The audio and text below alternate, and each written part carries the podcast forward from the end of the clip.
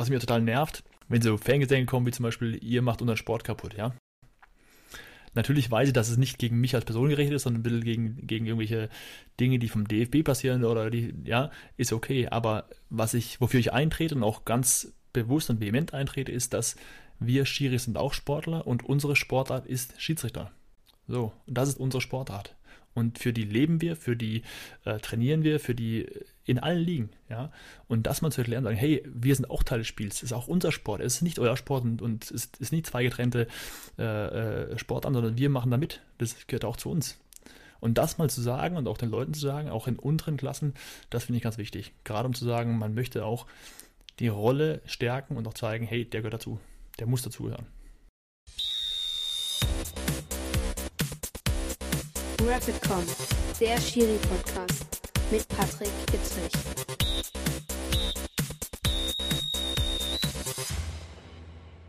Einen wunderschönen guten Abend, guten Morgen, gute Nacht zum Pfiff 30, dem wunderbaren, sportartübergreifenden, ich kann es nicht oft genug sagen, Podcast des Vertrauens.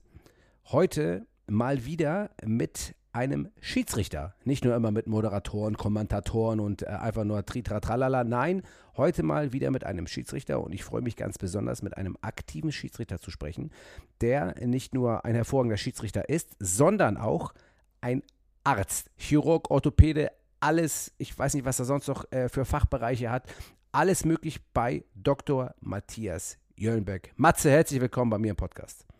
Patrick, ich freue mich sehr. guten Abend, gute Nacht, guten Morgen, wie auch immer. Ja, ganz genau. Das versucht ja der Stieler auch immer nachzuerzählen. Er schafft es nie, obwohl es eigentlich relativ kurz gehalten ist. Aber es macht ja nichts. Matze, eine kurze Frage. Du bist ja Arzt, ne? Wenn man, richtig, sich, ja. wenn man sich um 21 Uhr, nee, gar nicht, um 20.30 Uhr so eine Hühnertütensuppe macht, ne?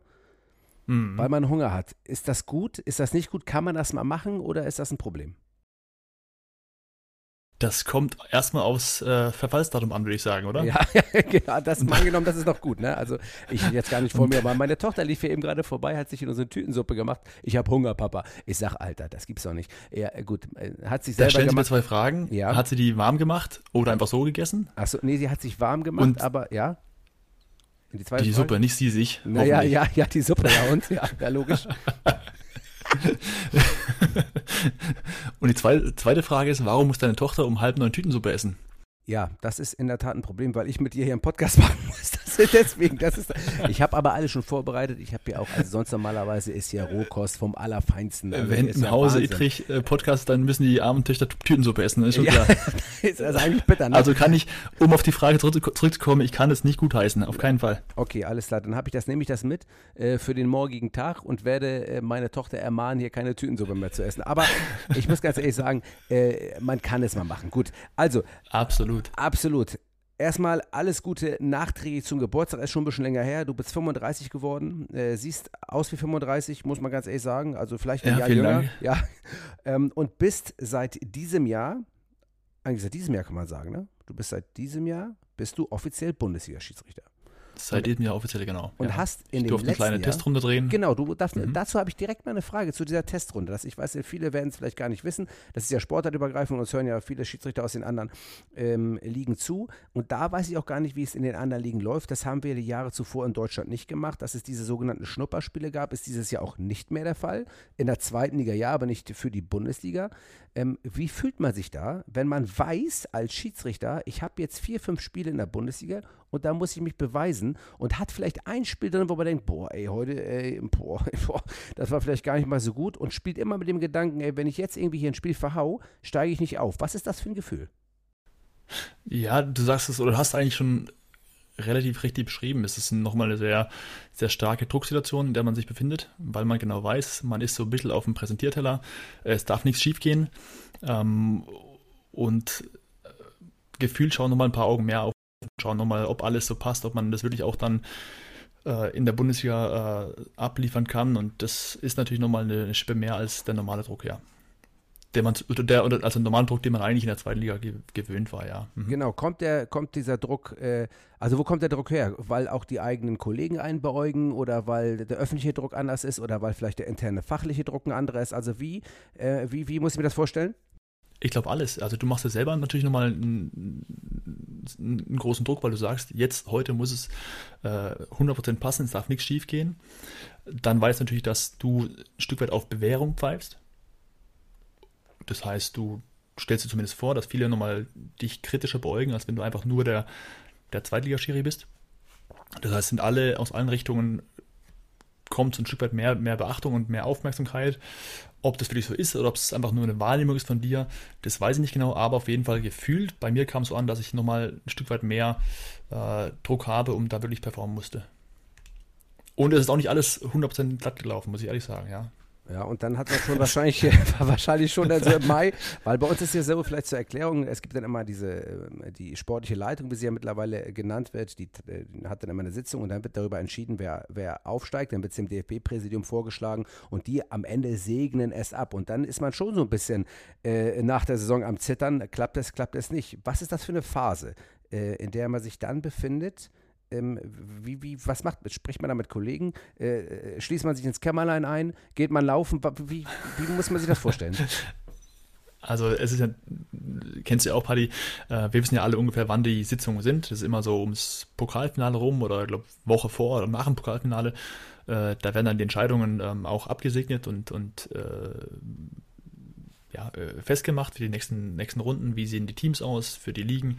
Und du weißt genau, dass äh, dann getagt wird und du hockst natürlich da und hoffst, das war auch die letzten, letzten Jahre immer so, du hoffst natürlich, dass du irgendwo aus irgendwelchen Kanälen ähm, Nachrichten bekommst, dass du jetzt dabei bist in der, in der großen Verlosung. Und ähm, klar, das, das ist ein, ein Warten, ein, ein, äh, ja, ein Hoffen und auf den entscheidenden Anruf, ja. Wie hat es für dich denn eigentlich angefangen mit der Schiedsrichterei? Warum bist du Schiedsrichter geworden und warum machst du das so gerne? Also ich hoffe mal, du machst das gerne. Also ich zumindest, ich weiß nicht, vielleicht machst du das auch nur, weil, das, weil es da ordentlich Kohle gibt. Ich weiß gar nicht, kannst ja mal ganz kurz sagen, warum, warum machst du das so? Ich setze das jetzt einfach mal voraus. Ich habe angefangen, ähm, da wurde ich vom Vereinsvertreter gefragt, ob ich nicht äh, Bock hätte, Schiri zu machen und ich hatte eigentlich kein gutes Argument zu sagen, nein, mache ich nicht. Weil, weil du Fußball spielen ja konntest so wahrscheinlich. Ne? Ja, nee, im, im, Gegenteil, im, im, Gegenteil, nee, im Gegenteil. Ich konnte eigentlich ganz passabel kicken und, Stimmt und immer noch. ein guter Kicker, ja. Ähm, und was viele nicht wissen, ist, dass äh, die Vereine ja ein gewisses Soll an Schiris stellen müssen. Und das Soll der Schiris bemisst sich an den, den Mannschaften, die im Spielbetrieb sind. Und wenn Vereine halt zu wenig Schiris haben oder entsprechend ihrer, ihrer Mannschaftsstärke, dann zahlen die Strafe. Und wir hatten damals, glaube ich, irgendwie ein schlechtes Jahr oder zwei schlechte Jahre und haben dann als Verein Strafe gezahlt. Und deswegen wurde dann, wurden dann in allen Jugendmannschaften wurde die Werbetrommel gerührt für eben die Schiri-Ausbildung. Und wahrscheinlich war ich nicht schnell genug unter der Dusche und hab, äh, bin dann erwischt worden und hier hast du nicht Bock, einen Schiri-Schein zu machen. Und das war mit, ich glaube mit 15 war das. Und hatte, wie gesagt, kein, kein Argument zu sagen, äh, ich mach's nicht.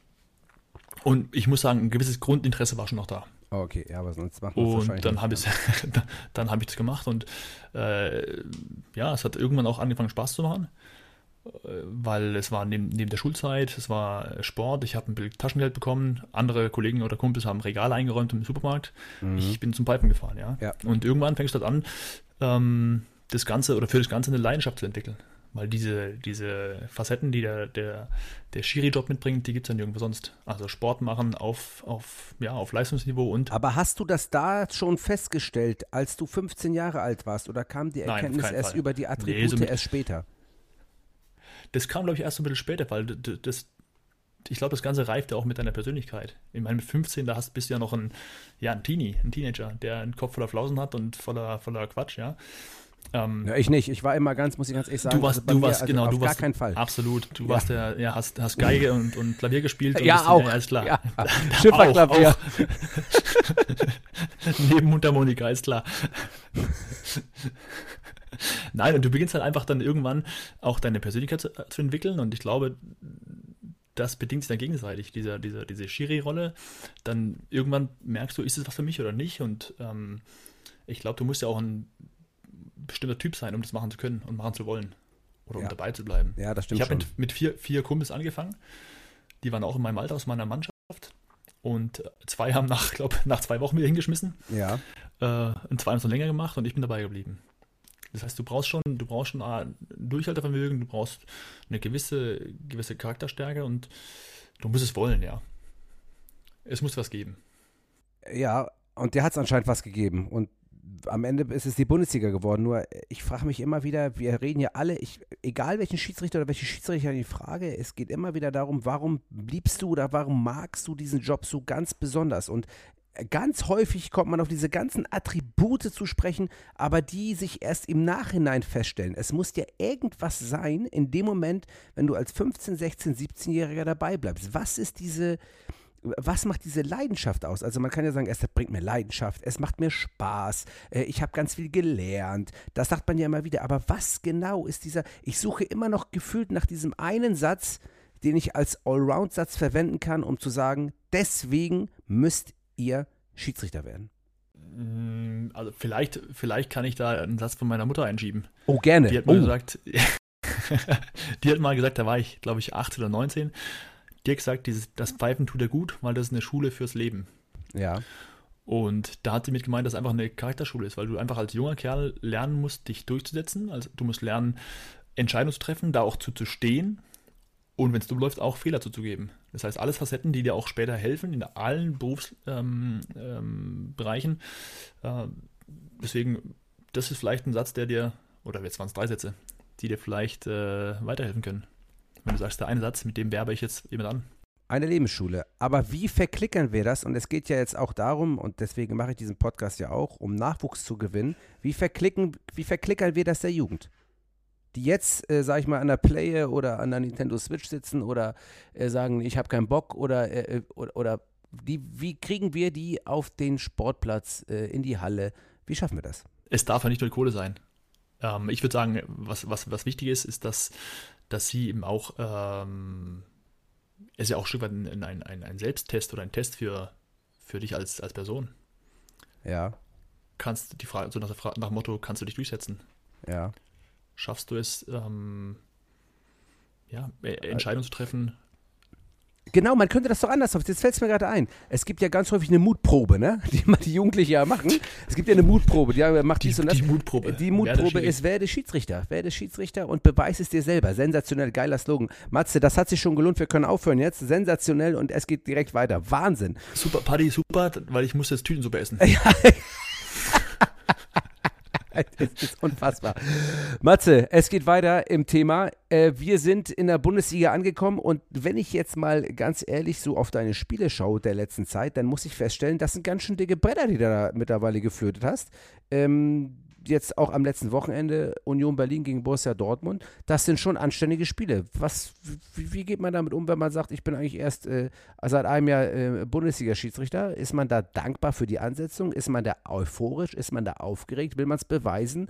Wie äh, geht man mit solchen Spielen um, als, sage ich mal, junger Bundesliga-Schiedsrichter? Du bist kein junger Mensch, bist ja erfahren, stehst voll im Beruf. Äh, aber äh, hast eine Familie, aber wie, äh, wie nimmst du das für dich wahr? Wie, also, oder was kannst du davon weitergeben, damit äh, auch jüngere Schiedsrichter Schiedsrichterinnen davon lernen können? Es ist genauso, wie du sagst, du bist erstmal bist du dankbar, dass du so ein Spiel bekommst, weil das ist sicherlich kein alltägliches Spiel. Das heißt, du freust dich, du bist euphorisch, genau wie du sagst. Ähm, und du freust dich drauf, weil du auch natürlich eine gewisse Verantwortung tragen darfst und übernehmen darfst und weil man es dir zutraut. Und das bedingt natürlich auch, dass du sagst, ich gehe das hochakribisch an, ich, ich, ich, ich möchte mich beweisen können, möchte es auch gut hinbekommen. Und dann fängst du an, dich da wirklich auch äh, intensiv darauf vorzubereiten und sagst, ich möchte bestmöglich performen, um auch dieses Vertrauen, was du auch aufgrund dieser Spielbegegnung, Spielpaarung und der Bedeutung äh, zu rechtfertigen. Das ist nachvollziehbar. Und klar, natürlich, das, das, ist, das ist auch äh, extrem hoher Druck, wenn du es mal, mal nüchtern betrachtest. Union Dortmund sind zwei große Mannschaften. Gerade als, als unerfahrener Schiri oder unerfahrener Schiri, ähm, klar, da schwingt eine ganze Portion auch Aufgeregtheit und Nervosität mit, ja. Um das jetzt wirklich auch mal nicht ein bisschen überspitzt auszudrücken, ist der Druck dann nicht auch ums Vielfache potenziert, wenn Sascha Thieler vierter Offizieller ist? Das, das war meine größte Sorge. Ja. ja. Ich habe ich hab das Spiel gesehen, dachte Union Dortmund geil. Ja. Dann lese ich weiter unten, vierter und dann dachte ach du Scheiße, ich gebe es zurück. Ja. ja. Nein, das ist natürlich Spaß beiseite. Ich weiß ja, ich weiß ja wie, wie, wie gut ihr seid, wie dick ihr seid, ihr zwei.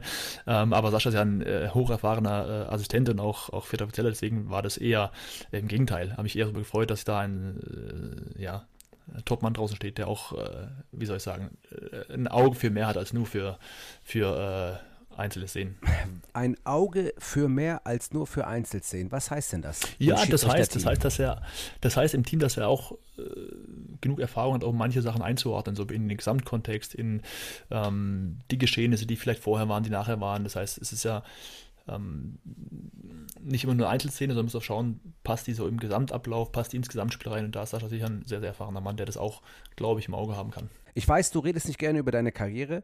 Äh, du magst das nicht so gerne, wenn man sagt, ich habe die und die Karriere hinter ich, mir. Aber, ja, ganz, ja. ganz kurz, ich, um zur Erklärung, ich habe dir gesagt, Paddy, stell mir keine Fragen zu, zu meiner Karriere. Ja. Und du hast gesagt, ja, ja, klar, ja, ja, klar. Und jetzt kommt die siebte Frage zu meiner Karriere. Ja, richtig. Äh, mach fertig, komm. Ja, okay. Ich muss ganz ehrlich sagen, noch eine Sache muss ich zu deiner Karriere noch stellen. Ich, man kann es ja auch anders nennen, zu deinem Werdegang. Hört sich das besser an? Viel besser. Ja, also dein Schiedsrichter-Werdegang, ja, den du äh, bis jetzt absolviert hast. 20 Jahre bist du ja dann anscheinend Schiedsrichter, wenn du mit 15 angefangen hast, jetzt 35 bist. Ähm, wenn du die letzten 20 Jahre, die ja, das geht ja schnell vorbei, im Nachhinein mhm. betrachtest, äh, in deiner Laufbahn mit allen Aufstiegen, die du, ich weiß nicht, ob du, ich, ich glaube, du bist nie abgestiegen, richtig? Richtig. Ähm, Im Nachhinein betrachtest, gibt es eine Situation äh, in deinem Schiedsrichterleben, die dir äh, in besonderer Erinnerung geblieben ist? Ich rede jetzt nicht vom dicksten Spiel oder vor der größten Enttäuschung. Irgendwas, wo du sagst, das ist irgendwie so ein, so ein Aufhänger oder das ist irgendwas, was mich besonders geprägt hat oder mich verletzt hat oder irgendwas, wo du sagen würdest, äh, dass man da vielleicht auch von lernen kann? Das ist schwierig zu sagen, ähm, weil natürlich so im, im, Rückblick immer die dicken, wie du sagst, die großen Spiele äh, natürlich total präsent sind. Aber es gab vielleicht eine Szene, da war ich, muss ich überlegen, das war in der Kreisliga A. Unter Beobachtung war ich da. Das heißt, müsste mit. Ah, nee, halt, ich weiß, weil ich bin noch mit dem Bus zum Spiel gefahren. Das heißt, da war ich keine 18, das heißt, war mit 17. Und da habe ich irgendwie unter der Woche abends Spiel gepfiffen in der Kreisliga A. Das war irgendwo ähm, hier in der Nähe von Freiburg. Und äh, in unteren Klassen musst du ja dann immer nach dem Spiel das Geld abholen. Das heißt, du schreibst eine kleine Quittung, ja, und dann mhm. musst du zum, zum, zum Heimverein watscheln und musst da irgendwo an der Theke dir die Kohle ähm, abholen. Die ja. Kohle abholen, genau, ja. Und ähm, scheiß Wetter, ja, Hartplastik, rote Erde. Äh, und ich habe irgendwie vom Heimverein habe ich zwei oder drei rausgeschmissen. Ja. Und äh, der Beobachter hat mich zwar gefeiert, aber äh, hat mir nicht gesagt, wie ich dann nachher meine Kohle bekomme. und das wäre in dem Moment eigentlich besser gewesen, ja. weil es war wirklich so eine, äh, äh, ähm, es wär, war wirklich so eine Art Spießrutenlauf da durch dieses Clubheim. Es war ein riesengroßes Clubheim. Ja. Und äh, es war irgendwie so ein äh, Derby, davon wusste ich nichts, weil ich, ja, weil ich äh, weit weg war und äh, ja, und äh, auf jeden Fall habe ich eben meine, meine Kohle nicht bekommen und musste da irgendwie durch dieses Clubheim durch, Spießrutenlauf, ja, und dann habe ich zur äh, Krönung des Tages, Wochenspieltag, irgendwann neun meinen Bus verpasst und, und saß dann und, du saßt im Clubhaus ja, vor 20 Pöbeln ohne Kohle. Nachdem die mich, nachdem mich alle befüllt haben, ich habe dann meine 26,40 Euro aus, aus äh, bezahlt bekommen und äh, bin dann raus zum Bus gerannt. Der fuhr natürlich weg, ja, äh, im strömenden Regen. Ich muss zurück ins Clubheim hocken und saß dann da wie so ein begossener Pudel und habe mich nochmal noch mal anpöbeln lassen müssen. äh, und das war und das war so eine Situation, die ist natürlich auch ja. prägend in, in ja. Erinnerung geblieben weil das natürlich auch Situationen sind, die möchte kein Schiri haben, aber die leider auch dazugehören und die auch dazugehören, dass man, wie soll ich sagen, ja, ein bisschen abhärtet und auch ein Stück weit ähm, ja, ein, ein dickes Fell äh, entwickelt. Und die aber auch heutzutage, wenn ich so zurückschaue, ähm, mir sagen, dass ähm, das immer noch passiert und dass auch jungen Leuten das passiert und dass deswegen eigentlich immer und auch liegenübergreifend für mehr Respekt gegenüber Schiri ähm, genutzt werden sollten. Eine wunderbare Und, Überleitung. Eine wunderbare Überleitung. Sagen? Eine wunderbare, nein, es ist einfach eine wunderbare, ich muss ja gar nichts hier tun, weil du hast ja selber das Thema, das mir unfassbar am Herzen liegt. Äh, ich glaube, wie eigentlich jedem Schiedsrichter, nicht jeder äußert sich dazu, das ist ja auch jedem seine persönliche Meinung, das finde ich auch gut so. Aber dieses Thema ähm, Respekt ist ja immer so hochtrabend, finde ich so ein bisschen. Auch ein bisschen, bisschen, äh, bisschen so, so ein Allround-Thema. Aber es ist ja präsent, denn diese Nachwuchssorgen, die, glaube ich, die Schiedsrichter in allen Ligen und Schiedsrichterinnen in allen Ligen und allen Sportarten haben, ist, ähm, äh, dass ein Grund des Schiedsrichterschwunds damit begründet wird. Siehst du das genauso? 100 Prozent, ja, absolut. Und äh, hast, du eine, hast du eine Idee, was man machen kann? Na, im Endeffekt geht es darum, dass man auch so ein bisschen die, die Rolle oder den Wert des Schiris erklärt, den Leuten. Und zwar nicht nur in der Bundesliga, weil da ist es selbstverständlich, dass der Schiri dazugehört, aber dass man auch mal an die Basis geht und den Leuten sagt, hey, guck mal, der Schiri ist da, der Schiri, ohne Schiri geht es nicht. Und was mir total nervt, wenn so Fangesänge kommen, wie zum Beispiel, ihr macht unseren Sport kaputt, ja? Ja. Natürlich weiß ich, dass es nicht gegen mich als Person gerichtet ist, sondern ein bisschen gegen, gegen irgendwelche Dinge, die vom DFB passieren oder die, ja, ist okay. Ja. Aber was ich, wofür ich eintrete und auch ganz bewusst und vehement eintrete, ist, dass wir Schiris sind auch Sportler und unsere Sportart ist Schiedsrichter. Ja. So, und das ist unsere Sportart. Und für die leben wir, für die äh, trainieren wir, für die in allen Ligen, ja. Und das mal zu erklären, sagen, hey, wir sind auch Teil des Spiels, es ist auch unser Sport, es ist nicht euer Sport und, und es ist, ist nicht zwei getrennte äh, äh, Sportarten, sondern wir machen da mit. Das gehört mhm. auch zu uns. Und das mal zu sagen und auch den Leuten zu sagen, auch in unteren Klassen, das finde ich ganz wichtig. Gerade um zu sagen, man möchte auch die Rolle stärken und auch zeigen, hey, der gehört dazu, der muss dazugehören. Richtig gutes Statement. Habe ich so in der Form auch noch nicht gehört. Deswegen ist es ja so wunderbar, mit euch allen zu sprechen. Und auch wenn wir uns schon lange kennen, äh, man lernt immer wieder neue Facetten. Das ist ja Wahnsinn. In diesem, aber ich bin ja auch so ein empathischer Typ. Ich glaube, das merkst du auch. Und dann kommt natürlich ganz viel von dir rüber. Das merke ich natürlich auch. Es ist Wahnsinn. Danke, Dr. Matthias machst du, nicht, machst, du nicht, machst du nicht zum ersten Mal. Ja, das stimmt natürlich. Okay, wir haben jetzt äh, über deinen Werdegang geschnackt und ein bisschen über die Schiedsrichterei, über ein paar Spiele. Äh, was uns natürlich unfassbar ähm, interessiert in diesem Podcast bei Refitcom ist die Fitness der Schiedsrichter. Ähm, wie ähm, werde ich ein guter Schiedsrichter in Sachen Fitness? Wie kann ich äh, Gesunderhaltung betreiben? Und wie schütze ich mich vor, Letz vor Verletzungen? Und was mache ich bei Verletzungen? ähm, ist ein ganz großes Thema in diesem Podcast und da bist du natürlich prädestiniert dafür, uns ein bisschen aufzuklären. Also einmal vielleicht jetzt nochmal dazu, ähm, du bist, ähm, der, bist du immer noch in der Uni Freiburg tätig? Ja. Warum? Okay, alles klar. Na, ich muss ja mal nachfragen. Ich bin mir nicht ganz sicher gewesen, ob das immer noch der Fall ist. Auf jeden Fall bist du ja, ja. mittlerweile Facharzt auch. Ähm, nee, noch, noch, ich, noch kein Facharzt. Ich bin, ich bin in der Weiterbildung zum Facharzt und das dauert ja äh, in, in Vollzeit sechs Jahre. Und da ich ja äh, in, in Teilzeit arbeite, ähm, brauche ich ein bisschen länger. Aber ich bin dementsprechend eben noch in der, in der Weiterbildung zum Facharzt. Und der, ähm, die Fachrichtung ist Orthopädie und Unfallchirurgie, wenn man das korrekt genau, ausdrückt? Ja. Okay. Ja, ja genau. Mhm. Dann bist du ja logischerweise prädestiniert dafür, ähm, äh, erstmal sich selber zu heilen und auch andere zu heilen. Allerdings, ähm, was das Ganze sehr interessant macht, du als Schiedsrichter bist ja auch nicht nur, äh, nicht nur, siehst nicht nur Verletzungen bei anderen Schiedsrichtern, sondern bist ja auch selber ähm, mal verletzt. Das gehört ja zum Schiedsrichterwesen leider dazu. Ja. Ähm, das, ja. was die meisten ja auch gar nicht, äh, gar nicht wirklich äh, wissen, wie oft man eigentlich auch sich muskuläre vor allen Dingen oder äh, Verletzungen an den Sehnen zuziehen kann oder in den Kniebereichen etc. Es gibt ja eine Masse an Verletzungen, die auch ein Schiedsrichter haben kann. Das ist ja das, was die meisten gar nicht wissen. Ähm, darüber wollen wir uns jetzt mal ganz kurz unterhalten. Du hast äh, was ich wirklich sehr interessant und bemerkenswert finde, mit unserem ähm, Arzt, letztendlich vom DFB, äh, dem Dr. Uli Schneider, eine, eine Studie gemacht, beziehungsweise bis am Anfang einer Studie, Studien dauern ja immer Jahre, wenn sie wirklich auch aussagekräftig sind, aber ich glaube auch mittlerweile kann man eine gute Aussage äh, bei den jetzt, äh, schon jetzt ähm, erarbeiteten Ergebnissen haben, was eigentlich die äh, Verletzungen im Schiedsrichterwesen in den Top-Bereich betrifft. Kannst du uns dazu mal was sagen? Was habt ihr da gemacht? Äh, worauf habt ihr den Fokus gelegt und wie ist das Ergebnis? Vielleicht kann man das einmal kurz in diesem groben erklären. Ich weiß es viel. natürlich äh, sieben Fragen auf einmal. Ich probiere mal so von vorne anzufangen. Ja, ich stelle immer so viele Fragen. Ähm, das, ist, das sind die Hörer schon gewohnt. Ich keine Gedanken. Das, ja, ich, ich, bin, es auch mittlerweile gewohnt nach, nach 32 Minuten, ja. ja. Äh, also es, es, es, ist natürlich so, dass, dass ähm, ich auch verletzt war, schon, schon ein paar Mal. Und ähm, man kriegt da immer wieder mit von Kollegen, dass die auch verletzt sind als, als Schiedsrichter.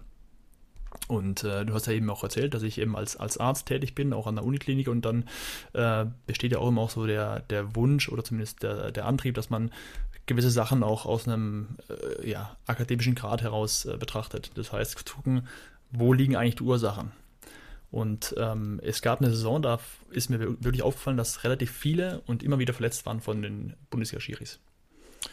Und ähm, ich habe es vorher bei der anderen Thematik schon gesagt, ich finde, dass wir eigentlich sagen müssen, wir haben eine eigene Sportart, die Sportart Schiedsrichter. Und die mal zu untersuchen aus, aus sportorthopädischer Sicht oder aus sportmedizinischer Sicht, was sind da wirklich die Verletzungsmuster und Verletzungsrisiken ähm, sind, das finde ich hochinteressant. Zum einen eben, weil ich als Arzt drauf schaue, aber weil ich eben auch aus dieser Gruppe komme, aus der Gruppe der, der Bundesliga-Schiris. Und das mal zu beschreiben und das mal zu untersuchen und dann daraus Schlüsse zu ziehen, die vielleicht sogar auch gute Präventionsansätze sind, finde ich hochspannend. Und das ist eben ein Projekt, was ich mit, mit Uli Schneider eingestoßen habe. Im ersten Schritt zu sagen, okay, was sind denn eigentlich die, ähm, die Herausforderungen, denen ein Schiri begegnet auf dem Platz? Was rennt der, wie viel rennt der, wie viele Sprints macht er, wie viele Tempoläufe? Einfach mal sagen zu können, okay, was umfasst die Sportart auf dem Platz an physiologischen Leistungsparametern? Und ähm, wir konnten relativ gut und schnell zeigen, dass eigentlich die Anforderungen, denen der Spieler in nicht viel nachstehen. Das heißt, die Belastungen für den Körper sind eigentlich vergleichbar. Natürlich, klar, rennt nicht die äh, 14 Kilometer, die jetzt ein defensiver Mittelfeldspieler wie jetzt ein, ein Kimmich oder ein Kramer läuft, ja. Das, da kommt man nicht hin, aber es geht im, im Schnitt in die gleiche Richtung. Das Ganze aber bei einem Altersunterschied von fast zwölf Jahren. Und jeder, der eben Leistungssport macht und über so eine lange Zeit wie Schiris, der weiß, dass dann eben in diesem Alter mit im Durchschnitt 7,38 die kleinen Zipperlein, die, die, die Reizungen, die Entzündungen eben anfangen. Und das waren dann auch die, äh, waren die Ergebnisse, die wir zeigen konnten, dass eben im, im Altersbereich, in dem sowieso im Freizeitsport Sehnenverletzungen hochgehen, dass die sich eben auch bei den Schiris zeigen. Klar. Das ist eine. Und das andere, was ich eben sagte, dass die Anforderungen an den Körper, wenn die vergleichbar sind wie die der Spieler, dann zeigen sich eben auch die gleichen Verletzungsmuster ähm, wie bei den Spielern. Das heißt vor allem, du hast eben gesagt, muskuläre Verletzungen.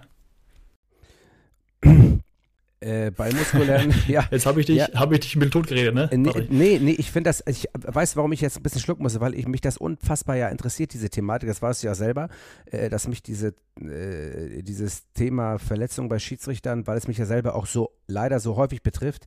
Oft, oft erwischt hat, ja. So interessiert und dann höre ich wirklich sehr aufmerksam zu. Ähm, und frage mich natürlich immer, ähm, was können wir tun? Und das ist ja auch, glaube ich, auch eine Folge oder eine, eine, eine Idee dieser Studie. Was kann man tun, damit das vielleicht in der Häufigkeit nicht passiert? Also nicht nur, was für Verletzungen treten auf, sondern ja. wie kann man diese Verletzungen verhindern? Auch das habt ihr uns äh, DFB-Schiedsrichtern mal näher gebracht. Und was kann man da vielleicht im Gro sagen? Also wenn wir uns über muskuläre Verletzungen unterhalten, die ja, glaube ich, die Haupt- ähm, ähm, ich glaube, den Hauptanteil der Verletzung ausmacht. Was, können, was kann man tun, gerade in Bezug auf das Alter, um vielleicht diese Verletzung zu minimieren? Man wird sie nicht ganz, glaube ich, ähm, vermeiden können, aber man kann sie minimieren. Was können wir, was können die Schiedsrichter, und das betrifft ja alle Sportarten, was können die tun? Es gibt, äh, zumindest was jetzt die ersten Ergebnisse angeht, zwei große Blöcke, zwei große Verletzungsblöcke, wenn ich so nennen darf. Das eine sind eben die muskulären Verletzungen, vor allem von der, vor allem von der Oberschenkelmuskulatur. Und da natürlich, wie auch bei den Spielern, vermehrt die Rückseite, das heißt die sogenannten Hamstrings. Äh, da zeigen sich wirklich die meisten Verletzungen und auch in relativ hoher Zahl. Und auch wenn man mal das vergleicht mit äh, Verletzungsreports aus der, aus der Bundesliga, sind die deutlich höher als bei den Spielern, wenn man die, die Spielzeit äh, betrachtet. Und ähm, dann gibt es einmal gibt's, äh, Präventionsprogramme, wo man eben spezielle Muskelgruppen kräftigt. Es gibt äh, Untersuchungen, die wurden bei Mannschaften durchgeführt. Die haben gesagt, dass wenn eben diese spezifischen Muskelgruppen trainiert werden, dann sinkt irgendwann ab einem gewissen äh, Level auch die Inzidenz, das heißt die Ereignisrate der Verletzungen in diesem Bereich. Das ist der eine Punkt, den wir dann auch ähm, würde ich versuchen ähm, äh, aufzustellen und auch einzubringen. Und der andere Punkt ähm, sind Sehnenverletzungen und vor allem Verletzungen und Reizungen der Achillessehne. Und äh, in dem Bereich möchten wir versuchen, mit äh, Screening-Verfahren äh, Risikoprofile zu erstellen und zu sagen, okay, wer hat denn von den Schiris aufgrund dieser Screening-Verfahren ein erhöhtes Risiko von Achillessehnenpathologien. Und das sind eigentlich die beiden großen Punkte, die wir uns so als Ziel gesetzt haben, die wir im, im Längsschnitt, du hast vorher gesagt, ähm, Prävention dauert, ist nicht von heute auf morgen schaffbar, sondern die dauert oder bringt Ergebnisse erst mit ein paar Jahren. Aber das sind eigentlich die Sachen, die ich möglichst reduzieren möchte durch eben ganz gezielte Ansätze, wie ich es eben äh, erzählt habe. Ähm, das finde ich übrigens ähm, nicht nur für uns Schiedsrichter in der Bundesliga, sondern auch, glaube ich, auch für alle Anschiedsrichter eigentlich ein, ein, großartiger, einen großartigen Hinweis, weil es ja auch einem bewusst wird, wo kommt es her. Und ich weiß ja selber, wie es ist und du wirst es genauso wissen. Das, was am meisten wehtut an Übung, das macht man am seltensten.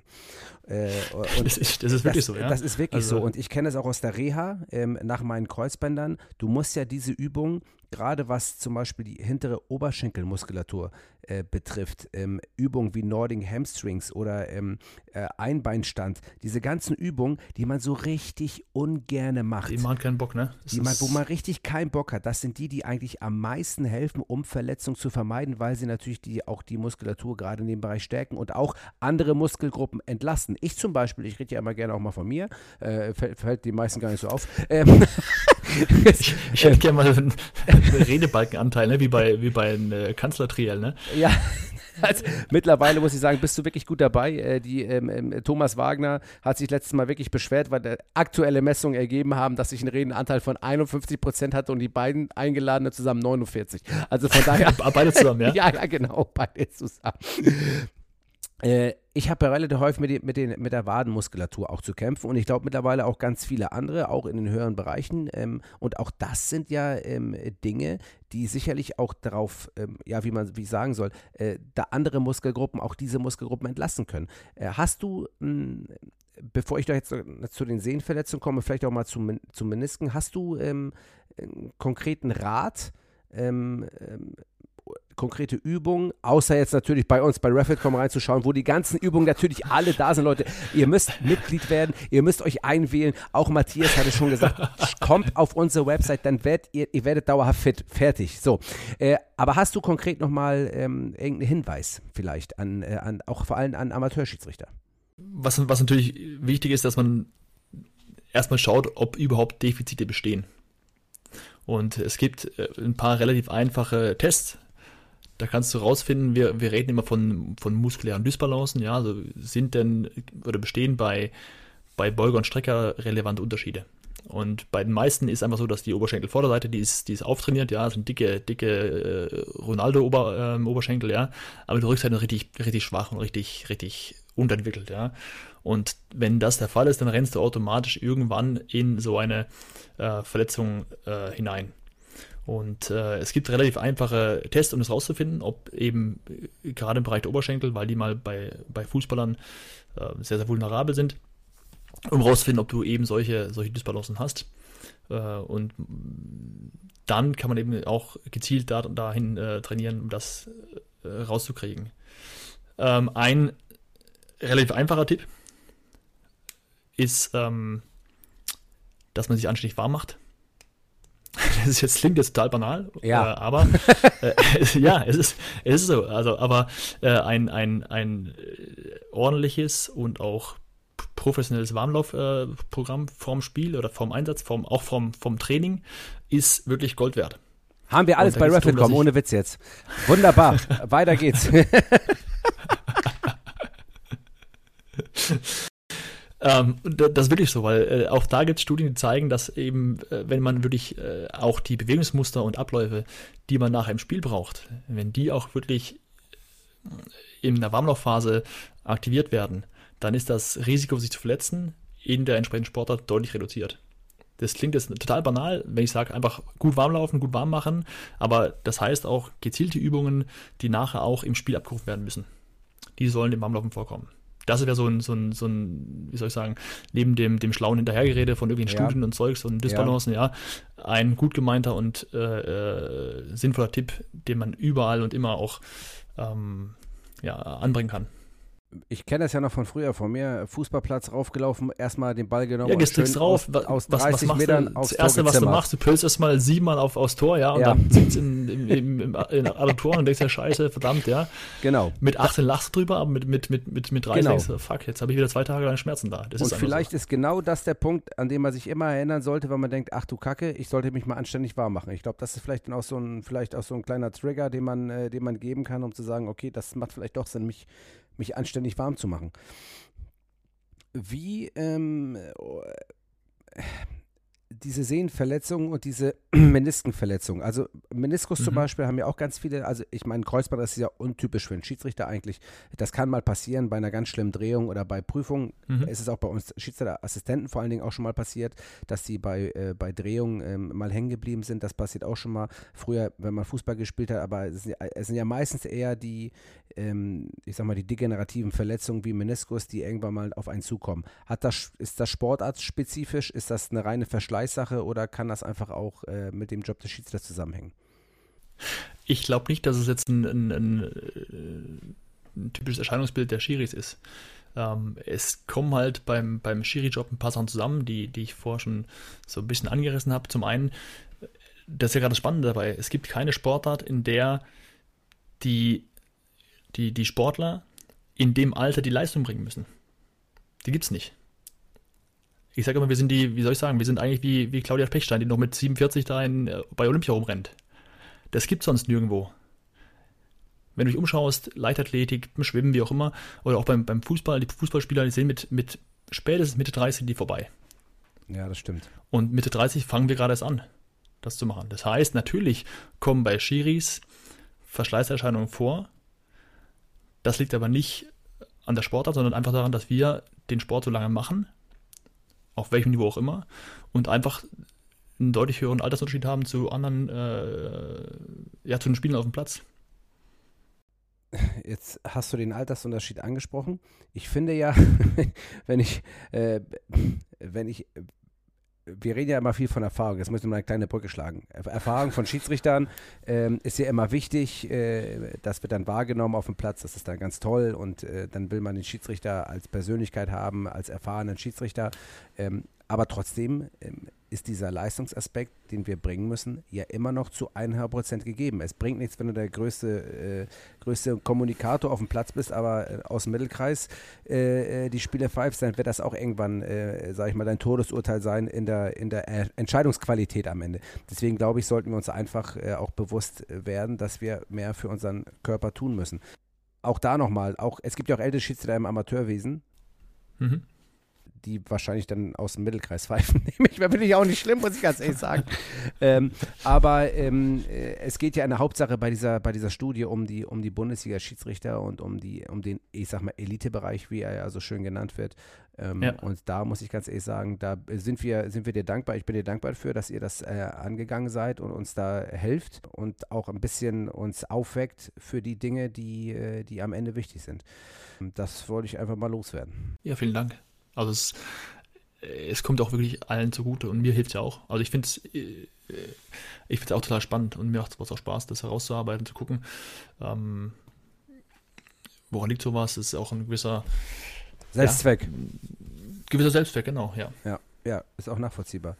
Jetzt haben wir das Thema abgearbeitet, jetzt sind wir auch am Ende des Podcasts angekommen. Jetzt ist mir aber trotzdem ein, es interessiert mich ja wirklich. Ne? Ich bin ja auch Arzt, ne? Ich weiß nicht, ob du das wusstest, allerdings ohne Ausbildung. Ne? Äh, und äh, ich. Welch, welche Fachrichtung, Patrick? Äh, ja, alles. Ähm, ich ähm, bin, ja, ich bin alles Arzt sozusagen. Das ist ja, ich kann Okay. sowohl auf der, auf der körperlichen als auch auf der auf der psychischen Basis hervorragend helfen. Jetzt ist meine, meine Frage, die mich wirklich interessiert. Ähm, hast du schon mal operiert? Ja, klar.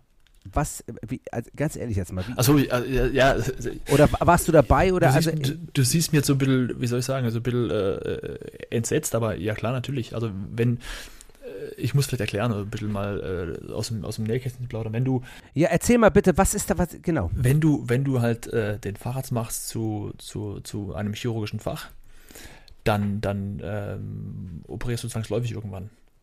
Weil du kriegst den Facharzt nur, wenn du eben ein gewisses, eine gewisse Anzahl an Operationen nachweisen kannst, wenn du einen gewissen Katalog erfüllt hast, der alle verschiedenen Körperbereiche und Regionen äh, abdeckt.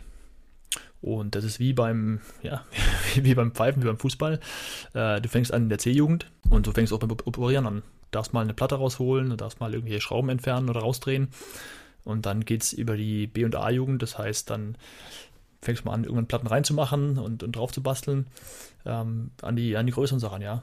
Und so Wie- ist eben genau Wie muss ich mir das auch. vorstellen? Also steht denn, steht, ich, also wirklich jetzt, also ich, das ist ja, das ist ja hochkomplex. Das ist ja ein Körper eines Menschen, den du da, ähm, den du da Vor operierst, hast, den ja, du genau. vor dir liegen hast, der, der, Mhm. ja, der will wieder laufen, der will äh, wieder, Bestenfalls kennst du den Patienten vorher schon ja, und bereitest dich darauf vor. aber Und jetzt bist du unerfahren. Und hast noch nie so eine Platte da reingebaut oder du hast noch nie, keine Ahnung, ein Stück vom Eine Meniskus raus, entfernt. eine, Sch oder, eine oder, Schraube rausgedreht, ja, genau, äh, wie, wie, Ja. wie, äh, wie lernt man das? Also es, es ist ja so, dass, dass du immer jemand dabei hast. Ja. Und wenn du noch kein Facharzt bist, dann ist quasi neben dir immer ein, ein Kollege, der Facharzt ist oder der sogar Oberarzt ist. Mhm. Und äh, wenn du anfängst, dann sagt er dir, guck mal, jetzt hast du hier dein, das Knie vor dir oder hast hier den Fuß vor dir. Jetzt schneidest du mal von da bis da. Mhm. Und hält seine zwei Finger hin und dann, wenn er dir vertraut, dann hält er die Finger hin und dann sagt er, okay, zwischen den beiden Fingern machst du mal einen Schnitt und dann schneidest du da. Okay. Und dann sagt er jetzt weiter oder jetzt sagt er, okay, jetzt aufhören oder jetzt hast du mir den Finger geschnitten Ja, und dann natürlich. sagt er jetzt, jetzt Ja. genau, jetzt sagt er, jetzt, jetzt nimmst du die Schere und dann erklärt er einfach Schritt für Schritt, wie du mit diesem Gewebe umgehen musst. Okay. Und so wirst du einfach Schritt für Schritt an so Sachen range, rangeführt. Und irgendwann kriegst du ein Händchen dafür, kriegst ein Gefühl dafür, wie stark muss ich drücken, wie fest muss ich äh, halten oder schneiden und ähm, fängst dann irgendwann an, die eigenen Fertigkeiten ähm, in den Fingern zu entwickeln und beginnst dann auch die, die größeren Sachen ähm, machen zu können. Ja. Was ist, wenn ich einen Facharzt mache, jetzt mal Mhm. angenommen, nicht nur, ähm, und ich operiere und ich merke eigentlich, Alter, ich kann das nicht. Ich bin zwar ein guter Arzt und irgendwie kann ich ganz viel tun und bin auch vielleicht, keine Ahnung, ähm, chiropraktisch oder ich kann, ich kann gut analysieren, ich kann gut feststellen, ich kann du meinst, gut du meinst, wenn du irgendwann merkst, du meinst, wenn du irgendwann merkst, oh, das Operieren ist nichts für mich. Ganz genau. Oder, ja, genau. Oder ich bin da einfach nicht gut, weil ich glaube, auch da gibt es doch Qualitätsunterschiede. Kann ja nicht jeder Leberchirurg werden. klar, natürlich. Ja, klar. Oder natürlich. Viszeralchirurg, das geht ja nicht. Ne? ne? Also von daher, Ich, ähm, ich merke, du hast dich vorbereitet. ähm, selbstverständlich. Viszeralchirurg, klingt gut, ja? Ja, es ist, ist, Ähm. ist so ein guter Ausdruck, oder nicht? Viszeralchirurg, das heißt doch, also im Endeffekt alles, was im Bauch-Darm-Bereich zu sehen ist in Sachen von Leber, das sind ja Viszeralchirurgen, Milz, ne? ja. Übrigens, das muss ich Ja. auch nochmal, ich weiß gar nicht, ob ich das sagen darf, aber es gibt ja Menschen, die haben eine zweite Milz, wusstest du das? Das wusste ich, ja. Und das ist 2% der Bevölkerung hat das. Das wusste ich jetzt nicht, aber ich glaube, das hast du irgendwo gelesen, oder? Nee, das habe ich nicht, das wurde mir gesagt. Von das wurde mir gesagt. Von einem Virologen in Hamburg, bei dem ich mit meiner Tochter war, weil die hat nicht eine zweite Milz. Ist das nicht Weltklasse? Oh, ist gut. Ja, das ist, Ist das die mit der, Tü mit, der Tü mit der Tütensuppe? Ist das die? Nein, das ist nicht die mit der Tütensuppe. Die mit der Tütensuppe, ich glaube, die hat keine zweite Milz. Das ist, das ist die andere. Aber zu, zu, zurück zur Frage, Patti. Ja, gerne. Also, ähm, es ist ja wie überall, wenn du merkst, und, und gerade in so einem äh, ja, risikobehafteten Beruf wie, wie im Arzt, dann darfst natürlich Sachen, wenn, wenn in dem Moment, wenn du merkst, oh, hier stimmt irgendwas nicht, scheiße, hier läuft was falsch, da musst du sagen, stopp. Mhm. Der ist ja auch so in der Notfallversorgung, wenn du irgendwie ein dummes Gefühl hast, erstmal sagen, hey, stopp, überprüfen, gucken und ähm, auf keinen Fall weitermachen. Ja. Weil, weil da geht es im, im schlimmsten Fall um Menschenleben oder um, um lebensbedrohliche Situationen. Und wenn du sagst, ich habe irgendwie, äh, ich kann nicht operieren oder ich zitter und ich habe zwei linke Hände, ja, dann, dann möchte ich keinen haben, der da äh, an der Milz rummacht, ja. Ja, Deswegen, ähm, Klar, und, und der Arztberuf, das Schöne daran, äh, ist so breit und so weit aufgestellt, dass, dass du immer wieder auch äh, dich aus dem Operativen zurückziehen kannst und sagen kannst, okay, Mensch, jetzt mache ich, äh, ja, mache ich nur Sprechstunde oder ich mache nur beratende Tätigkeit. Da gibt es wirklich viele Möglichkeiten, das auch neben der Operation oder neben dem oper- operativen Geschäft irgendwo weiterzuführen. Ähm, aber nochmal, äh, in der Regel weißt du relativ schnell, operieren ist was für mich oder ich, das macht mir keinen Spaß, weil es ist einfach ein Stück weit auch ein handwerkliches äh, Geschäft, so, so rabiat es klingt. Mhm. Und äh, Ja, klar. jeder, der sagt, oh Mensch, ich bin kann ich handwerklich, das macht überhaupt nichts, ich spiele lieber, weiß nicht, äh, Karten, ja, äh, der sollte auch äh, einen großen Bogen um den OP-Saal machen.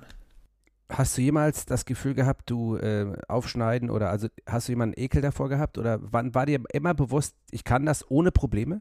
Ja, ich fand es immer eigentlich faszinierend. Und du musst ja im Studium, im Grundstudium so, glaube ich, irgendwie im dritten Semester, hast du ja ein Jahr lang diesen Präparierkurs, Mhm.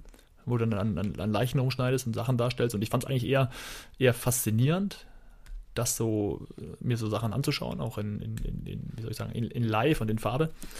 Ähm, deswegen, ja, habe ich eigentlich gewusst, dass mir das Spaß machen würde. Und ich bin auch handwerklich nicht ganz ungeschickt, Mhm. Was dazukommen muss. Deswegen, ja, ich wusste relativ bald, dass eigentlich was Operatives sein soll. Wir sagen, ja- wir sagen, ja- wir sagen, ja- wir sagen ja immer, äh, nur, nur Pillen drehen ist doof. Deswegen Ja, ja. was, Ja, da kannst du auch Chemielaborant werden, ne? Also von daher. ja, äh, kannst, kannst auch machen, aber geht auch, ist auch ein toller Beruf. langweilig gewesen, ja. Nichts gegen, nichts gegen Chemielaboranten. Mein Vater war Chemielaborant, ne? Also, als er angefangen hat, ne? Deswegen, bevor ich jetzt jemand beleidige, mein Vater hat das gemacht. Nein, nein. Also, und wenn du deinen Vater beleidigst, dann beleidigst deinen Vater. Dann bleibt das in der Familie, ist auch So kein Problem. es.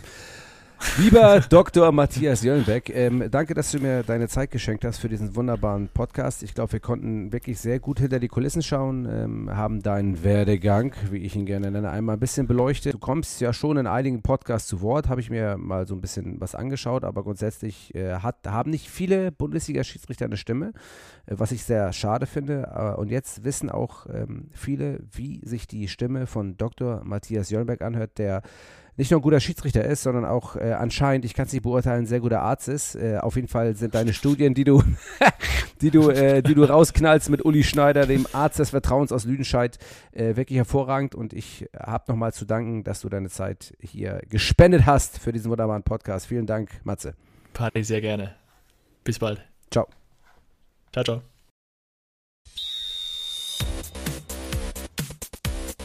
RapidCon, der Schiri-Podcast mit Patrick Kittrich.